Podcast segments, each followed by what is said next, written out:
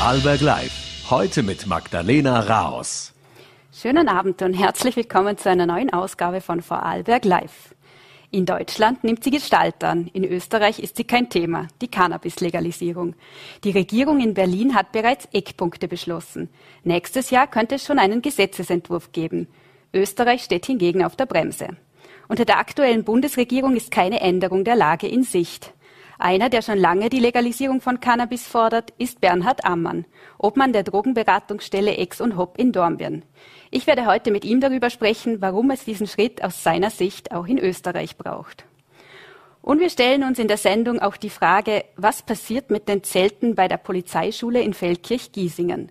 Der Bund hat diese vor kurzem aufgestellt. Innenminister Gerhard Kahner zufolge sind manche Länder nämlich säumig bei der Unterbringung von Flüchtlingen. Dazu gehört auch Vorarlberg. Das Land und auch die Stadt Feldkirch haben keine Freude mit der Vorgangsweise. So hat Feldkirch schon auf das Baurecht, die Flächenwidmung und auch eine Campingverordnung der Stadt verwiesen. Bisher allerdings ohne Erfolg.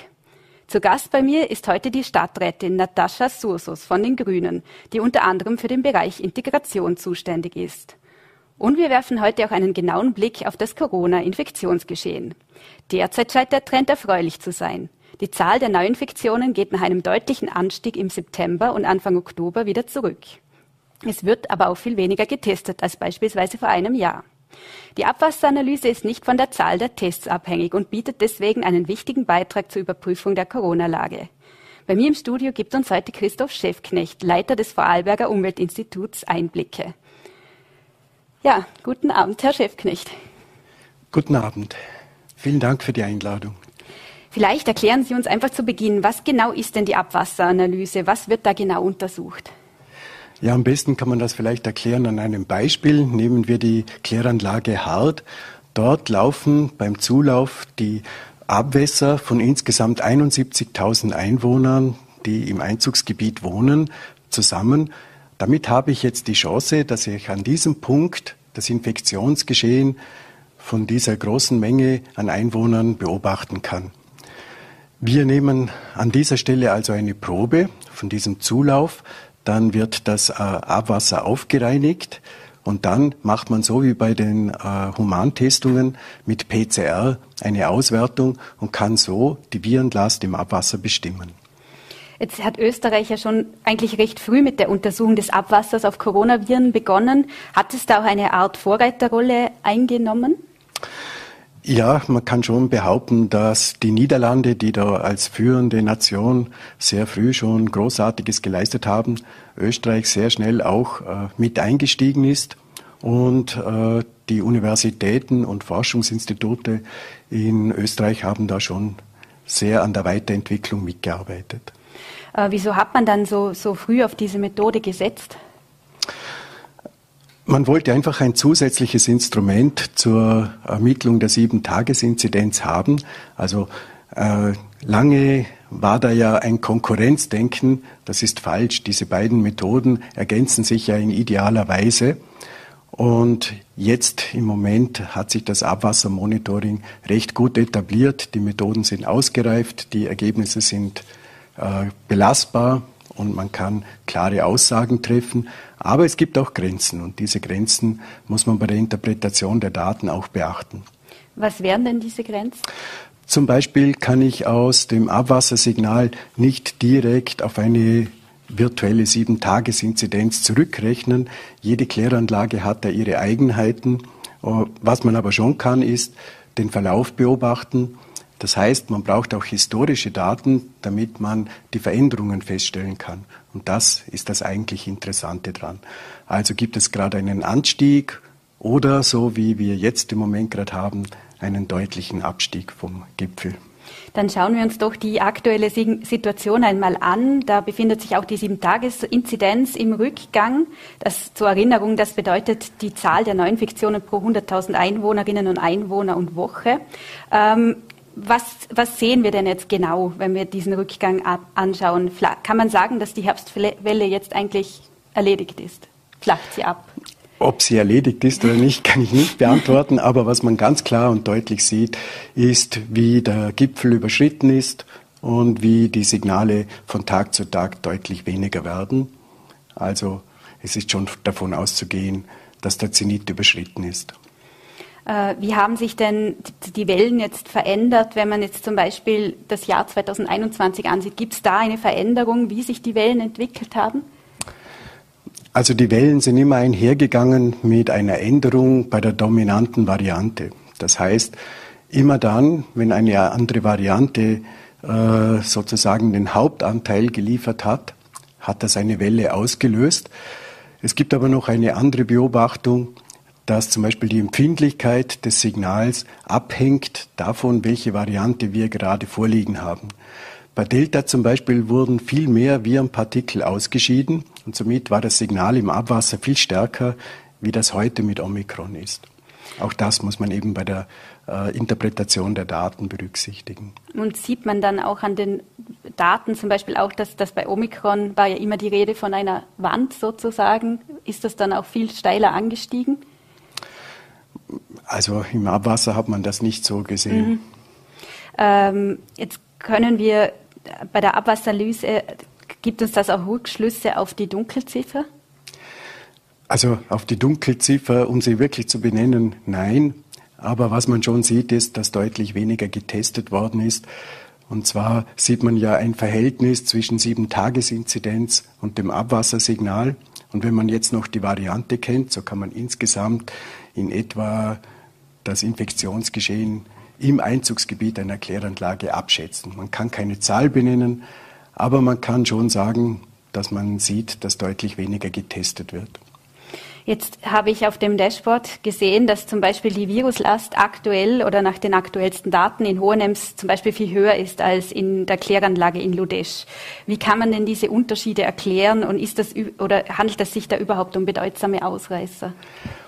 Also, äh, wie schon erwähnt, sind die Kläranlagen höchst individuell. Das hängt damit zusammen mit dem Einzugsgebiet. Wie verzweigt ist das Kanalnetz? Äh, wie viele Einwohner sind angeschlossen? Wie viel Industrie gibt es im Einzugsgebiet? Dann, welche internen Rückläufe auf der Kläranlage werden mit erfasst oder auch nicht? Lange Rede, kurzer Sinn. Die Abwassersignale der einzelnen Kläranlagen können nicht direkt miteinander verglichen werden.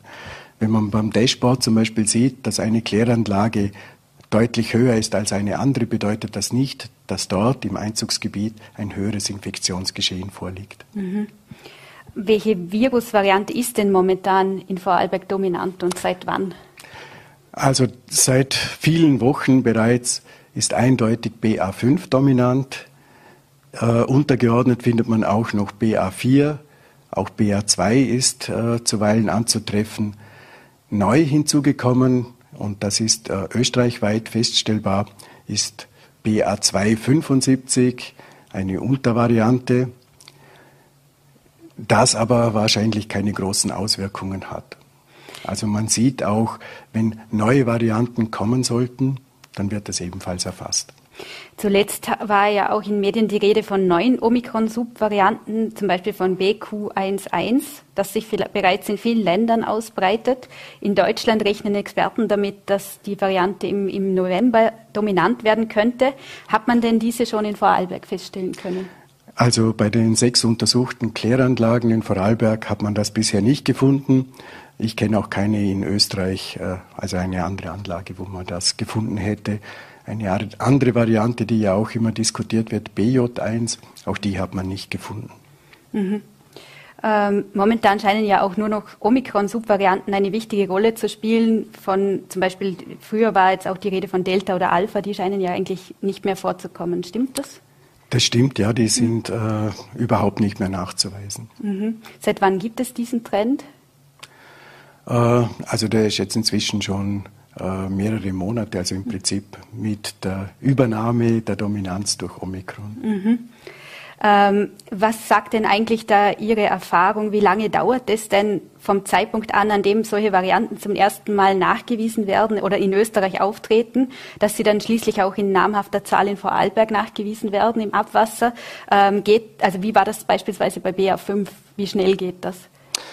Das äh, kann innerhalb weniger Tage bis Wochen schon geschehen. Also das mhm. geht erstaunlich rasch. Mhm.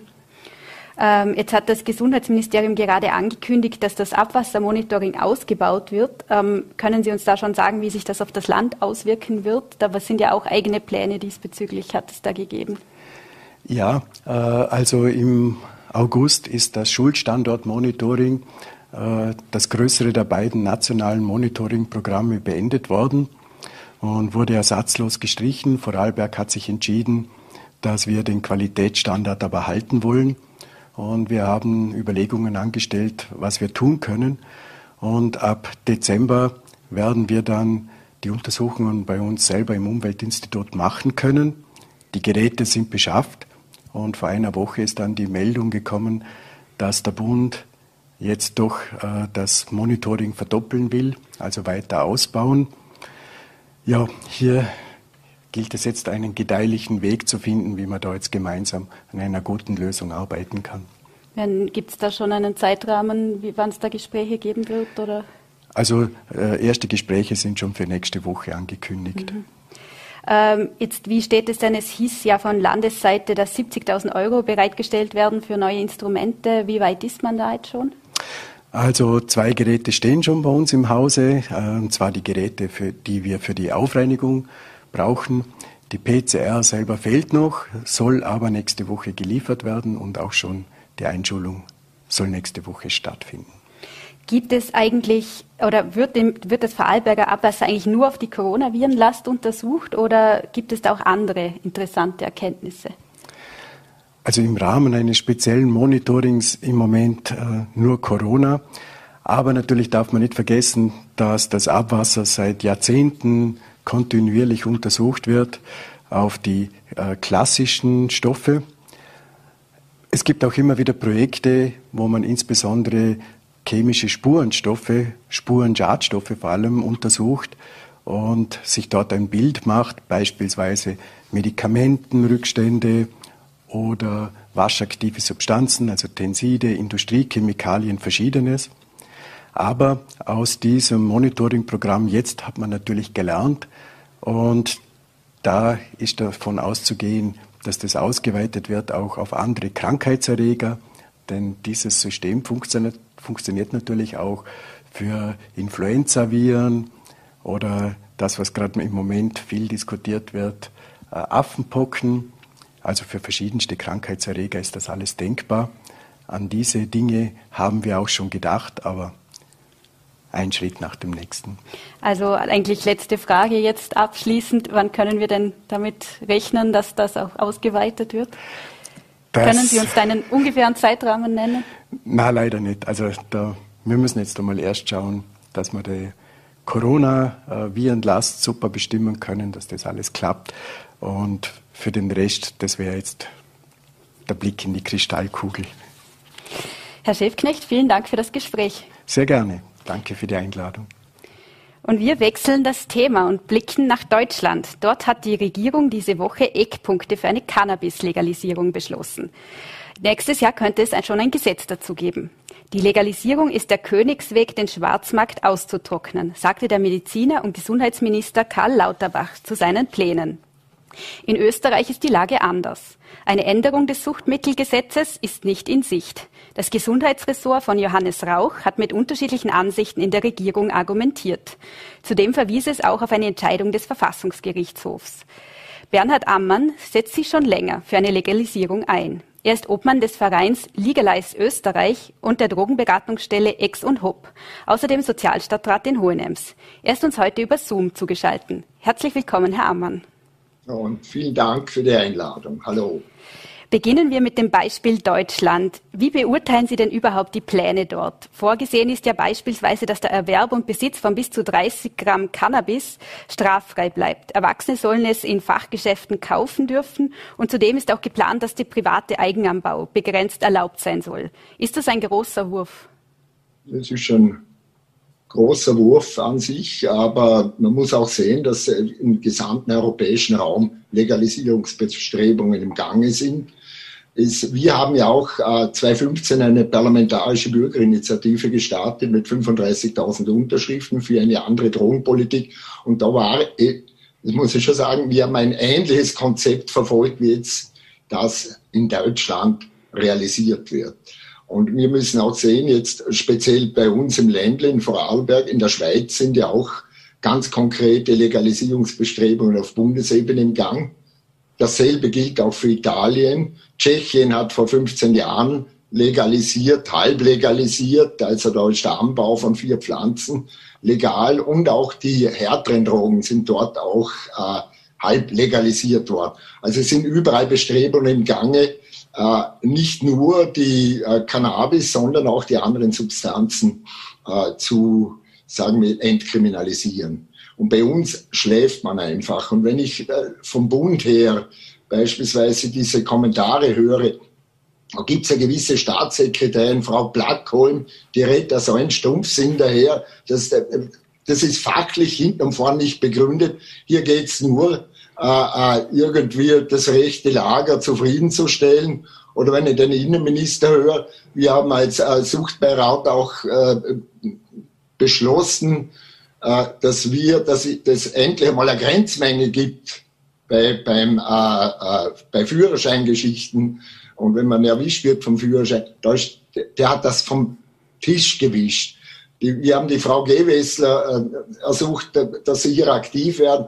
Aber die Grünen haben hier genauso die Schnarchnase oben. Es ist so, ja, äh, das steht nicht im Koalitionsvertrag und die ÖVP ist dagegen und dann steht, legen wir es ad acta. Dasselbe mit den Legalisierungsbestrebungen. Ich meine, die, die äh, äh, äh, Grünen antizipieren offensichtlich die Politik der ÖVP. Hier wäre es wichtig, dass Politiker und Politikerinnen aufstehen und sich stark machen, weil es ist, der, es ist eine Substanz, äh, die einfach zur Lebenskultur schon dazugehört.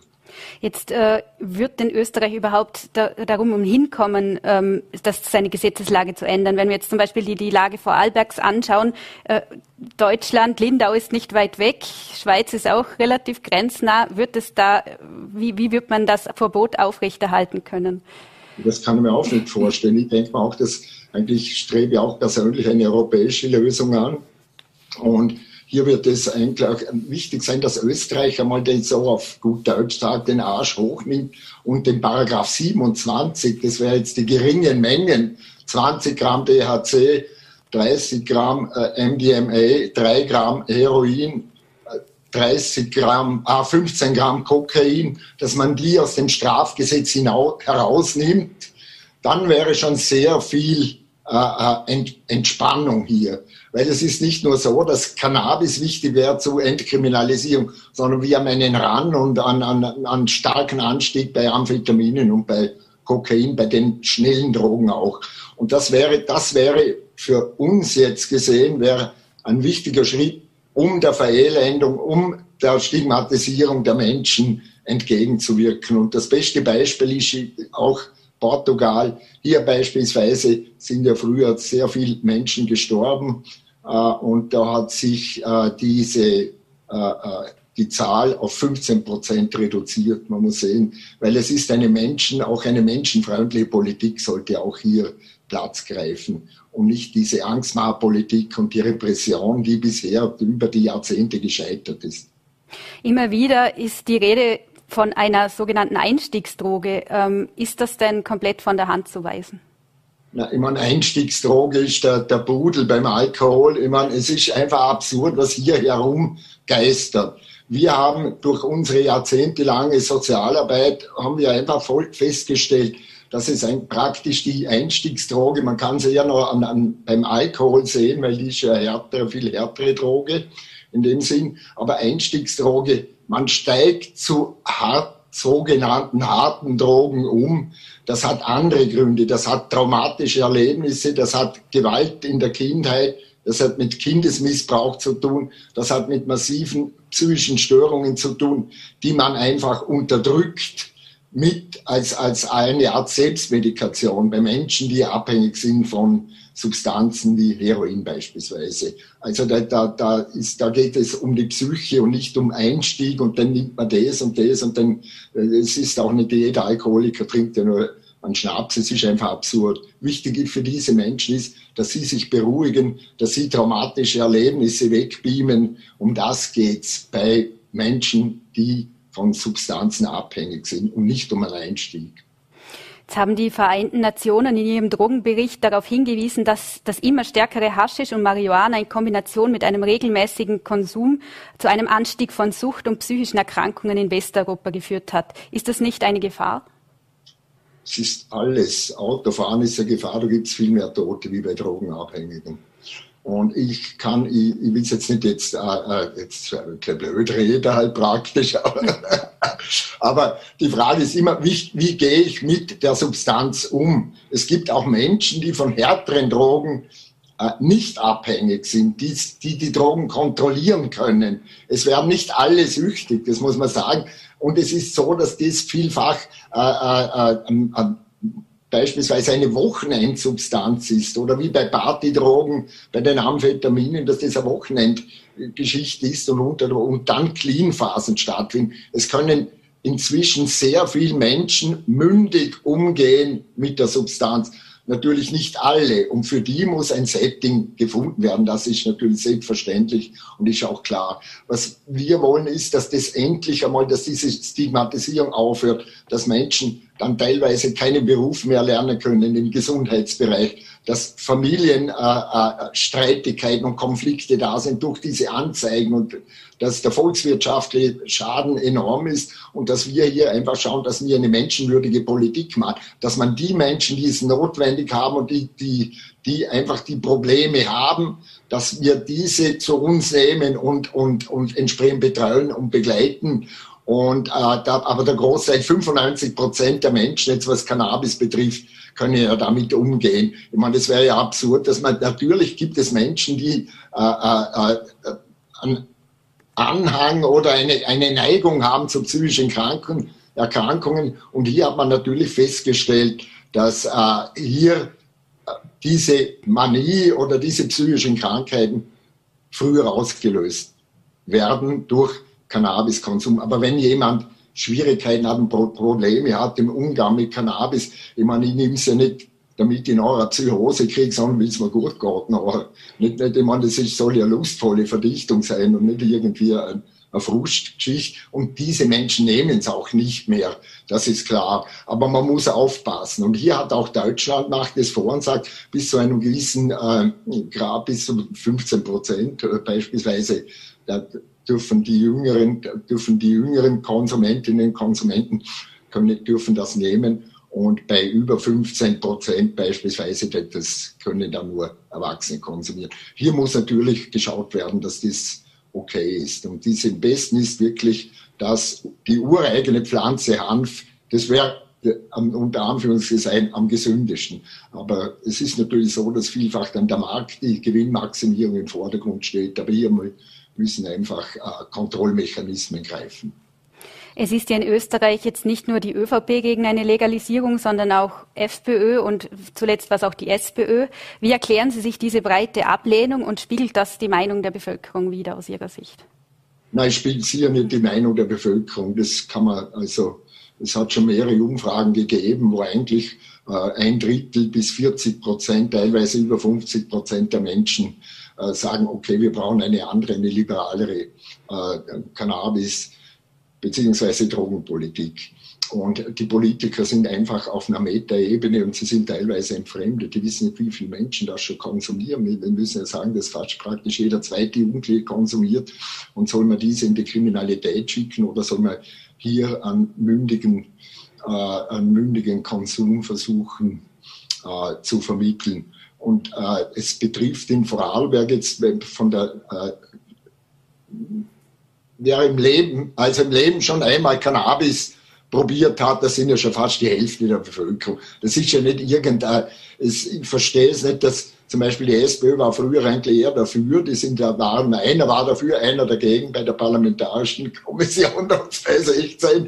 Äh, bei den Grünen, die waren dafür, aber der Van der Bellen hat auch mal so eher eine Psychosenverdichtung gehabt. Was ist das Problem? Die Neos haben, sind dafür, klar. Äh, was ich nicht was ich nicht akzeptieren kann, ist, wenn man hergeht und sagt, wie die Grünen, ja, das ist halt ein Teil des, des äh, Koalitionsabkommens, da, wird, da machen wir halt dann nichts, und man, man, äh, anstatt dass man wirklich aufsteht und sagt, wir kümmern uns um die Menschen. Und das ist für mich wichtig, dass diese gegen die Stigmatisierung ist. Sie sind ja auch sehr für Menschenwürde, wenn es um Einwanderung überall geht, aber wenn es um eigene äh, äh, Menschen geht, äh, die äh, stigmatisiert und kriminalisiert werden, da, da muss man sie einfach, da muss man sie dafür einsetzen. Und es geht ja nicht darum, dass, dass möglichst viele kiffen und dass möglichst viele Drogen konsumieren, sondern dass ein möglichst schadensminimierender Konsum äh, äh, realisiert wird und dass die Menschen lernen, damit umzugehen und damit auch wieder, weil die Staatsverdrossenheit junger Menschen hat sehr viel auch mit dem zu tun, dass überall nur eine, Verbot, eine Verbotspolitik betrieben. Jetzt, ähm, Sie, Sie engagieren sich ja auch im Verein Legalize, sind dort Obmann und Sie haben es vorher angesprochen, ja, die, also das Anliegen, die Herausnahme von Cannabis aus dem Suchtmittelgesetz ist schon im Parlament behandelt worden 2015. Ähm, was ist denn seither passiert? Ist da nichts passiert oder hat es da schon irgendwelche Entwicklungen gegeben oder? Es war ja, es war eben, wie Sie ja sagen, das war eben im, im, im Parlament war das und man, man hat natürlich was geändert. Also geändert hat man, dass nicht mehr bei geringen Mengen das, die Staatsanwaltschaft an die Bezirkshauptmannschaften abtritt. Das heißt, dass wenn jemand jetzt mit einer geringen Menge erwischt wird, das bearbeitet nicht mehr die Staatsanwaltschaft, sondern die jeweilige Bezirkshauptmannschaft. Aber hier haben wir immer wieder Probleme, man auch da teilweise Aufsichtsbeschwerden, ich meine gerade Oberösterreich, Tirol etc., wir sind ja da bundesweit tätig, ist es so, dass dass einfach die, die viele Konsumentinnen dann Auflagen bekommen, die enorm sind. Wegen Ormelkiffen oder dass er mal ein paar Gramm äh, Cannabis erwischt hat, anstatt dass man das einfach endgültig zurücklegt, bekommen die Auflagen, Betreuungsauflagen, also zehn, für, zehn Decker Fürsorge, bitte ein paar moralische Tritte und das 24 Mal im Jahr und dann schaut man dort wieder untersuchen, ob der brav und nett ist und dann wird das Verfahren eingestellt. Das hat die Staatsanwaltschaften haben bis 2015 eigentlich fast jedes, bei geringen Geschichten fast alles eigentlich äh, eingestellt automatisch. Aber das hat sich eher verschlechtert. Es wird hier jeder dann untersucht und, und, und medizinalisiert. Für mich ist es ein politisches Thema und kein medizinisches Thema. Jetzt ist die Gesetzeslage ja einigermaßen verwirrend, zumindest, zumindest erschien es mir so, als ich mich für die Sendung vorbereitet habe, weil der Konsum ist ja theoretisch eigentlich erlaubt, aber ich, aber nicht der Besitz. Ich darf also an einem Joint theoretisch ziehen, ich darf ihn aber nicht halten. Äh, und wie Sie es schon sagen, bei kleinen Mengen kommt es nicht automatisch zu einem Strafverfahren. Ähm, ist das so eine berühmte österreichische Lösung? ja, das ist so ein, ein, ein Mischmasch. Es kennt sich eigentlich niemand aus, wer wie was. Es ist teilweise so, dass Menschen noch zweimal bestraft werden. Erstens wird ihnen der Führerschein abgenommen, äh, wenn sie mal erwischt werden. Und dann, wenn man noch ein, ein Gramm im Auto äh, erwischt, drei Wochen später oder drei Monate später werden sie auch nochmal angezeigt und zweimal bestraft. Und hier erfolgt sogar eine Doppelbestrafung. Das ist eigentlich rechtlich sehr auf wackeligen Beinen. Und hier muss ich sagen, das ist keine Lösung und es muss einfach, soll einmal ein klares, eine klare gesetzliche Regelung her. Die Menschen, die es konsumieren wollen, sollen es konsumieren. Wichtig ist, dass sie wissen, wie man das möglichst schadensminimierend konsumiert.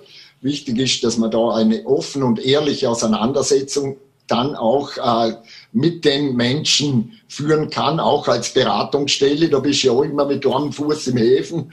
Äh, da, da, da, das ist halt auch dann immer schwierig und eine Gratwanderung. Und wichtig wäre wirklich eine klare Regelung, wo man weiß, okay, wo da, die Menschen wissen, auch was die Aufklärung betrifft, dass man da viel äh, ehrlicher damit umgehen kann. Und ich denke mal, dieses versteckte Hin und Her, das ist ein typisch österreichisches äh, Phänomen. Und ich verstehe es auch nicht von den Parteien. Ich meine, die Parteien, ich, ich habe Menschen von allen Parteien, sogar einige FPÖler zum Beispiel, die gern zu mir kommen. und, und, aber vielmehr ist so, da sagen so und dann im in der Öffentlichkeit reden sie das Gegenteil. Ich darf natürlich nichts sagen, weil ich bin so verschwiegen. ich werde Sie auch nicht danach fragen. ich wollte noch auf, Sie haben es ja auch schon angesprochen, aber auf den Straßenverkehr zu sprechen kommen. Ähm, da gab es ja vor kurzem Überlegungen im Verkehrsministerium, ähnlich wie beim Alkohol, auch für den Cannabis-Wirkstoff THC ähm, Steuergrenzwerte einzuführen. Das hatte auch der Suchtbeirat des Landes empfohlen. Die ÖVP ist aber dagegen. Ähm, warum würde das Sinn machen? Also ich muss sagen, das habe ich hier eingebracht im, im, im Suchbeirat und wollte eigentlich fünf Nanogramm und der, der Professor Heimo Stöber aus Deutschland, der, der hat gerade im Bludens kürzlich gesagt, dass eigentlich die, die Beeinträchtigung gegenüber 0,5 Prozent Alkohol 8 bis 10 Nanogramm sind. Und wir wollten eine Grenzmenge von 3 Nanogramm. Es ist doch so, dass mehr als die Hälfte einfach nüchtern erwischt werden. Und darum haben wir hier gemeinsam, und da bin ich auch froh, dass der Suchbeirat einmal äh, äh, äh, Courage zeigt und, äh, und wirklich da auch auf die Problematik auch hinweist. Das sind ja Amtsärzte, sind ja verschiedene Menschen drin. Das war für mich auch wichtig. Und äh, auch der Psychiatriebeirat hat es durchgewunken. Und dann ist an die, äh, an die Gewessler gegangen, Verkehrsministerium ist ja zuständig. Und hier, sie hat gesagt, ja okay, die hat es eigentlich grundsätzlich auch befürwortet. Und dann hat er, aber ist aber der Innenminister Karner gekommen und hat das Ganze vom Tisch gewischt.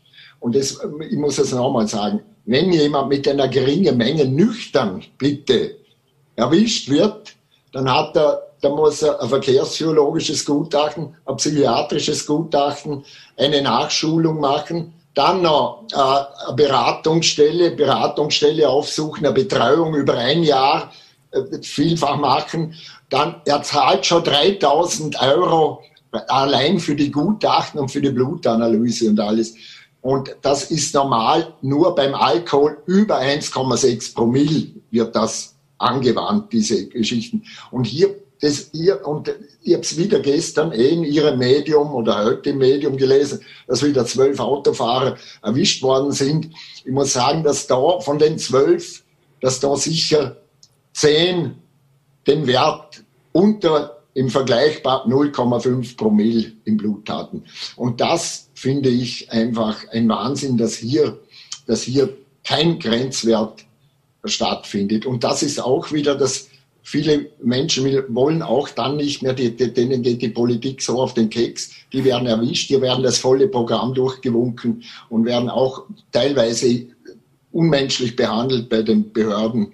Und hier, hier muss wirklich schnell wie, so schnell wie möglich eine Lösung her. In Deutschland gibt es gibt's einen Grenzwert, in, in Tschechien gibt es, in, in, fast überall in Europa gibt es einen Grenzwert, in der Schweiz. Ich finde, das ist ein Wahnsinn, was da mit den jungen Leuten passiert. Ähm, kann, kann denn überhaupt der betrunkene Fahrer mit einem bekifften Fahrer verglichen werden, jetzt salopp gesprochen, weil ich zumindest die, die THC ist ja auch länger äh, in mehrere Tage wahrscheinlich noch im, im Körper. Ja, ja. Ja, die Beeinträchtigung, wenn ich eine kiff, dann, dann äh, hält circa zwei Stunden an. Aber der, der, der Nanogrammwert ist einfach höher. Wenn jemand jetzt äh, vor drei Stunden einen, Joint geraucht hat, ein gehöriger natürlich, nicht irgendeine Mickey Maus Variante, dann habe ich in etwa nach drei Stunden etwa fünf Nanogramm, bin aber wieder nüchtern.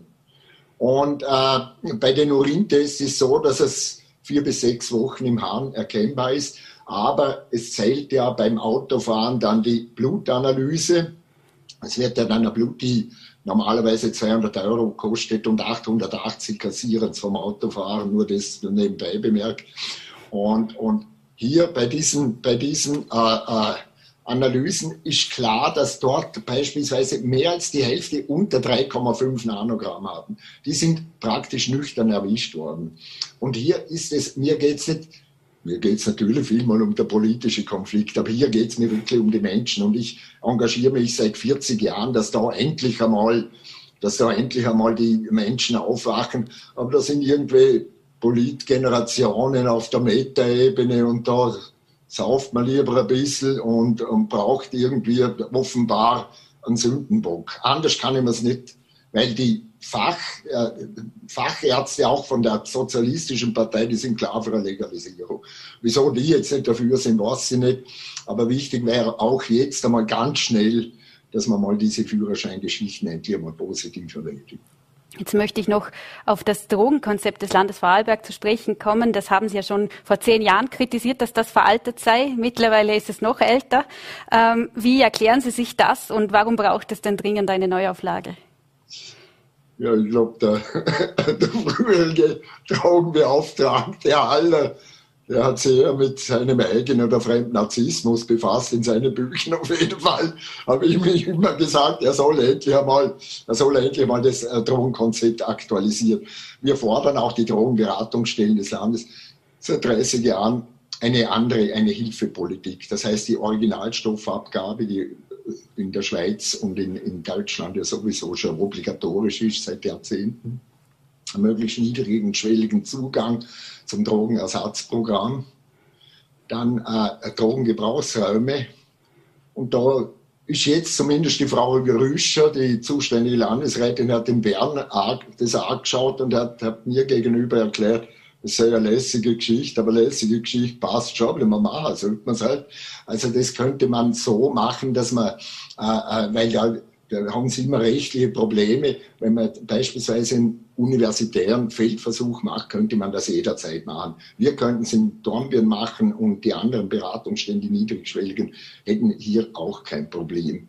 Also das Drogengebrauchsraum wäre wichtig, dass man auch die, die Drogenersatzstoffe intravenös konsumieren kann. Das, das äh, kann jetzt nicht ewig natürlich da äh, äh, erklären, aber das wäre wichtig. Und auch das Check-Kit. Da beginnt man jetzt einmal auch mit einem Versuch, mit 100 Versuchskaninchen irgendwie, weil das hat sehr viel mit Drogentod auch in Vorarlberg zu tun, dass beispielsweise die ganzen Stoffe, die ganzen hm, Substanzen sofort zu bitter untersucht werden, weil die teilweise sehr gefährlich sind und für äh, giftig vermischt wurden und dass man da relativ schnell auch eine, ein Ergebnis hatte.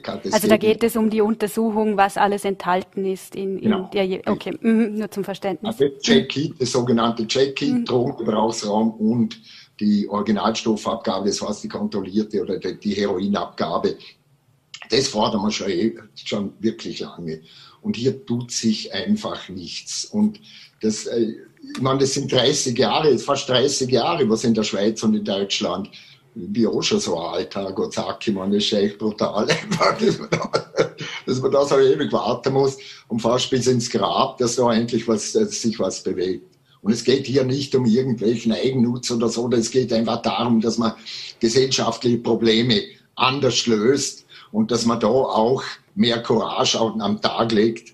Und das, da tut sie einfach nichts. Und das ist einfach das, wo, ich, wo, wo mich verrückt macht nach wie vor. Jetzt muss ich abschließend langsam, äh, kommen wir nochmal zurück zum Thema Cannabis. Ähm, für wie wahrscheinlich halten Sie es denn, dass Österreich da, sagen wir jetzt in den nächsten fünf Jahren, Deutschland folgen könnte? Na, es wird wahrscheinlich nicht anders gehen, weil ich meine, wenn jetzt äh, Deutschland kommt, Schweiz kommt und wenn Italien kommt, äh, Tschechien sowieso, dann bleibt ja fast nichts anderes übrig. Was soll man dann tun? Die können nicht, nicht, nicht die, die Polizei da äh, äh, an die Grenze stellen und jeden durchfilzen. Und ich, auch, ich muss auch sagen, dass die, die, die Exekutive und die Polizei, auch die Vorarlberger Polizei grundsätzlich auch für einen Grenzwert sind. Und, und äh, der, bei der Legalisierung wäre es einfach wichtig, dass, da, dass es Politikerinnen und Politiker gibt, die äh, äh, Courage haben, die im Sinne der Menschen, in Menschenwürde, in Respekt und Achtung unter diesen Prämissen auch endlich mal eine Drogenpolitik eine positive stattfindet. Ich sehe es derzeit nicht wahnsinnig, aber bei allen Parteien, vielleicht bei den Neos eher noch, aber die anderen äh, sind, die, die sind im Wachkoma, was das anbelangt. Aber ich hoffe und ich appelliere hiermit an die Politik, dass man da dass wir da wirklich einmal einen Schritt vorwärts tun. Wir versuchen weiterhin aktiv zu bleiben und das einzufordern, diese notwendigen Schritte. Herr Ammann, vielen Dank für das Gespräch. Mir gefallen. Tschüss. Und wir kommen zum nächsten Thema. Es geht um die Zelte vor der Polizeischule in Giesingen. Der Bund hat diese zur Flüchtlingsunterbringung aufgestellt, wie auch in anderen Bundesländern. In Vorarlberg haben sich das Land und auch Feldkirch kritisch über die Vorgangsweise geäußert. Die Stadt argumentierte beispielsweise mit dem Baurecht, doch der Bund hat Fakten geschaffen. Nun stehen die Zelte, bisher sind sie aber leer. Über den aktuellen Konflikt, aber auch über andere Fragen, die Feldkirch bewegen, spreche ich nun mit Stadträtin Natascha Sursos von den Grünen. Sie ist zuständig für Integration, Kultur, Bibliothek und Büchereien. Guten Abend. Guten Abend, danke für die Einladung. Jetzt haben wir es ja schon mehrmals gehört, aber seit kurzem stehen auf dem Gelände der Polizeischule drei Zelte zur Flüchtlingsunterbringung. Bürgermeister Wolfgang Matt hat beklagt, dass nie das Gespräch mit der Stadt gesucht wurde. Wie haben denn Sie das Ganze erlebt? Aus den Medien. äh, gibt es denn mittlerweile auch einen Ansprechpartner vom Bund, an den man sich wenden könnte, könnte von der Stadt aus? Meines Wissens nicht. Also ich habe ähm, seitdem die, äh, die Diskussion um die Zelte geführt wird, keinen Kontakt mit dem Bürgermeister gehabt oder zu dem Thema sprechen können. Also weiß ich leider nicht mehr als die Medien. Mhm. Also dann werden Sie wahrscheinlich auch, also dann haben Sie auch noch nicht von der Bundesbetreuungsagentur gehört, ob jetzt die Zelte belegt werden oder nicht, weil das ist ja eigentlich die offene Frage. Mhm. Äh, ich habe gestern mit dem Flüchtlingskoordinator von Feldkirch telefoniert. Er hat mir versichert oder zumindest in ja, so viel er weiß, gesagt, es, werden, es wird alles versucht, dass die Zelte nicht belegt werden. Mhm. Jetzt hat der Bund damit argumentiert, dass ja die Bundesquartiere voll sind, die Länder seien da säumig, deswegen müssten die Zelte errichtet werden. Ähm, Ihr Wirkungsbereich ist jetzt nicht das Land, aber Feldkirch. Ähm, hat denn die Stadt genug getan, um Menschen in der Grundversorgung aufzunehmen? Ich denke nicht. Also ich, ich kann es nicht einschätzen aktuell, aber ich denke nicht, wenn sie genug getan hätten, dann hätte man die Quote erfüllt. Feldkirch hat mit dem Schulbüderheim, wo ähm, 100, ähm, ich glaube 153 Personen aktuell untergebracht sind, eine, das größte ähm, Zentrum in ganz Vorarlberg, aber darüber hinaus nicht viel. Also ich denke nicht, dass da genug unternommen worden ist. Ja, es ist, es ist Nachholbedarf da. Mhm. Also sehen Sie da, dass es da gibt es noch genug auch Kapazitäten in Feldkirch, dass man noch mehr Menschen aufnehmen könnte? Ich denke schon. Und es ist seitdem die Diskussion um die Zelte äh, geführt wird, ist schon einiges passiert. Also man hat die Quartiere, die bestehenden, verdichtet. Und es, es sind auch von der Bevölkerung äh, Quartiere wieder an die Caritas herangetragen worden, die jetzt geprüft werden. Aber nichtsdestotrotz, es ist immer noch zu wenig. Also hier auch der Aufruf an die Bevölkerung. Jeder, der ein Quartier hat, soll sich bitte an die Caritas wenden. Ähm, egal in welcher Form, das wird dann geprüft. Jetzt ähm, haben Sie, der Bürgermeister hat ja auch unter anderem auf das Vorarlberger Baugesetz verwiesen, auf die Campingverordnung. Ähm, wie sehen denn Sie das? Ähm, ja, können Sie den Bund da auch in gewisser Art und Weise verstehen, dass man da jetzt einfach Fakten geschaffen hat? Ja, also ich denke einfach, dass es eine Verzögerungspolitik seitens der Länder gegeben hat und dass mit der Menge von Flüchtlingen und den vollen Erstaufnahmezentren jetzt der, dem Bund keine andere Möglichkeit geblieben äh, ist, als diese Zelte zu liefern. Also alleine der Begriff Zelte, das ist so extrem, dass ich denke, dass, das haben sie nicht willkürlich gemacht. Jetzt hat aber der zuständige Landesrat Christian Gantner von der ÖVP hat auch von Symbolpolitik gesprochen. Hat das auch ein bisschen damit zu tun? Ich denke schon, dass es eine Symbolpolitik war, aber sie hat Wirkung gezeigt. Ähm, wäre es denn vielleicht aus Ihrer Sicht, weil es wird auch immer äh, angeführt, dass ja der Winter bevorsteht und dass es dass, dass es nicht äh, menschlich sei, Menschen in Zelten unterzubringen. Wäre das zum Beispiel eine Alternative, wenn jetzt äh, das Land der BBU Container zur Verfügung stellen würde, die man dann statt den Zelten aufstellen könnte? Ich denke, dass die Container zumindest beheizbarer wären als die Zelte und damit schon ein Schritt in die richtige Richtung. Aber sie sind, ähm, also auch Container und auch Zelte, das, die werden nie den großen Bedarf, den wir haben, decken. Also in den nächsten drei Monaten hat der, ähm, der Flüchtlingskoordinator von Feldkirch mir gesagt, werden 1200 Personen erwartet und die werden nicht alle in diesen Zelten und in den Container untergebracht werden können. Also es braucht große Quartiere zum Beispiel alte Hot oder Hotels, die jetzt nicht mehr bewirtet werden, äh, sei es ähm, Vereinshallen oder ähm, alte Fabrikshallen, irgendwas in der, in der Form, damit man diese, diese große Mengen an Menschen aufnehmen kann. Jetzt in Tirol oder in Absam in Tirol will der Bürgermeister rechtliche Schritte ergreifen. Sie sehen das komplett anders als, als Bürgermeister Wolfgang Matt, höre ich heraus. Aber Kann man, kann man da schon abschätzen, wie jetzt Feldkirch weiter vorgehen wird? Was haben Sie da gehört? Ähm, leider nichts, leider nichts. Also ich hoffe, dass es nicht zu den rechtlichen Schritten kommt, weil ich einfach nicht finde, dass es ein menschliches, ein menschenwürdiges Verhalten ist, jetzt gleich mit, mit rechtlichen Schritten zu drohen, sondern einfach, man soll einfach versuchen, das Mögliche zu machen und die Quote zu erfüllen, anstatt gleich mit, mit ähm, Rechtsanwalt zu drohen. Mhm. Sie haben es jetzt ja schon angesprochen, ähm, es braucht größere Quartiere. Da hat das Land angekündigt, mittelfristig wieder eine Halle zu eröffnen. Ähm, wie beurteilen Sie denn da die Bemühungen des Landes? Ist das ein gutes Signal oder wie sehen Sie das? Auf jeden Fall, auf jeden Fall ist das das richtige Signal. Aber für die, für die wirkliche Integration der Asylwerbenden ähm, sind natürlich kleinere Quartiere besser. Mhm.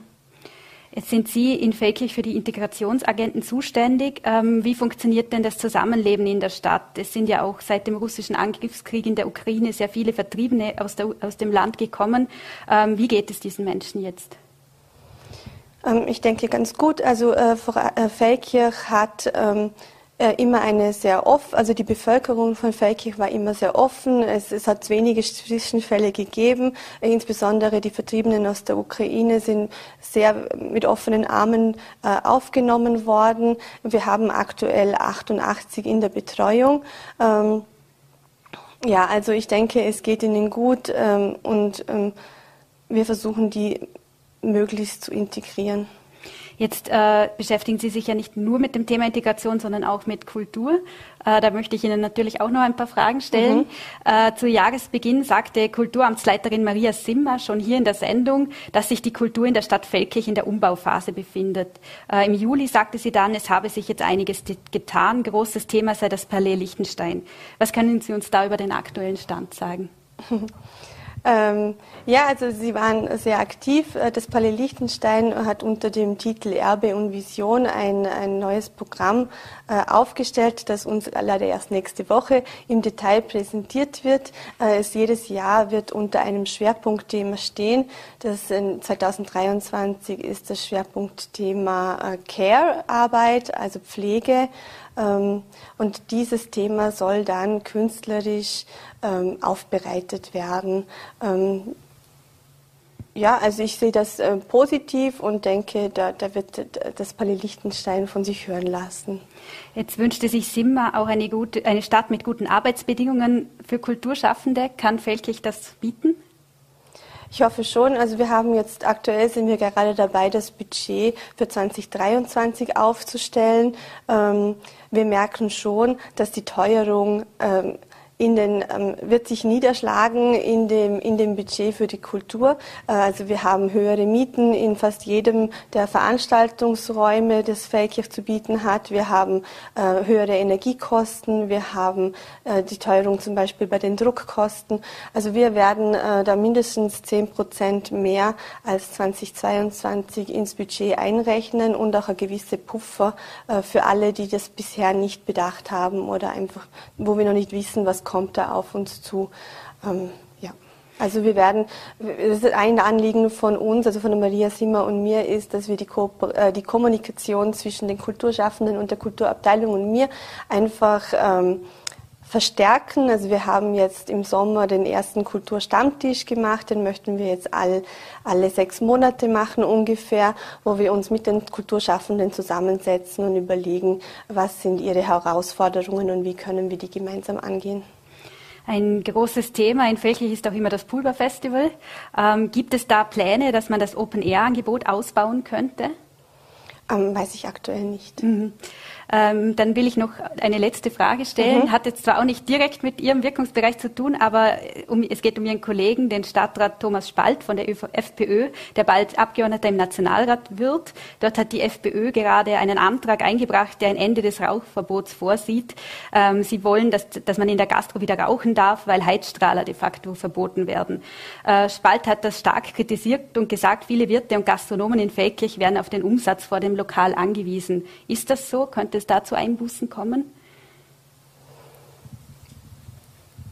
Mm, also, das höre ich jetzt zum ersten Mal, Entschuldigung, aber ne, Also ich denke, da wird sich sicher eine Lösung finden lassen, dass die Raucher auch in, äh, in ein Restaurant, ein Café besuchen dürfen, aber natürlich rauchen draußen. Also ich denke nicht, dass sich da irgendwas dran ändern wird, sondern ich glaube, wir sind alle froh, dass es das Rauchverbot gibt. Was ich noch erwähnen wollte zum Thema Integration von Flüchtlingen, äh, ist ganz wichtig, dass ähm, 2015 war das äh, die Integrationsabteilung von Feldkirch mit 150 Stellenprozent besetzt. Und heute sind es nur noch 70 Stellenprozent. Wir haben ein Budget in der Integrationsabteilung von 9.500 Euro pro Jahr. Und mit diesem Budget und mit diesem geringen Personal kann man nicht integrieren. Und dieses, es hat sich nicht geändert, obwohl wir natürlich einen wesentlich größeren Betreuungsaufwand haben, jetzt gerade durch den Ukraine-Krieg. Wir haben das eingebracht vor ungefähr einem halben Jahr in der Stadtvertretungssitzung und die ÖVP war da stur.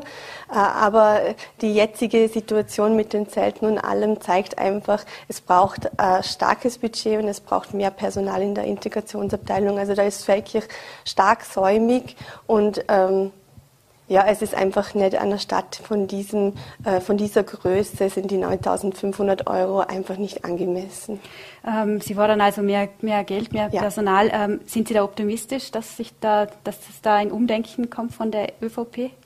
Und zumindest die ähm, handelnden Personen, die bei mir im Integrationsausschuss sitzen, waren positiv und möchten da auf ihre Parteien eingreifen oder einwirken. Ähm, ich hoffe, dass ihre Wirkung entsprechend groß sein wird, dass sich das ändert. Okay, gut. Vielen Dank für das Gespräch. Danke vielmals. Und wir sind nun am Ende der Sendung angelangt. Das war es heute bei Vorarlberg Live. Ich hoffe, Sie haben ein angenehmes Wochenende. Eine neue Ausgabe unserer Sendung gibt es am Montag, wie immer auf Voll.at, VN.at und Ländle TV. Auf Wiedersehen.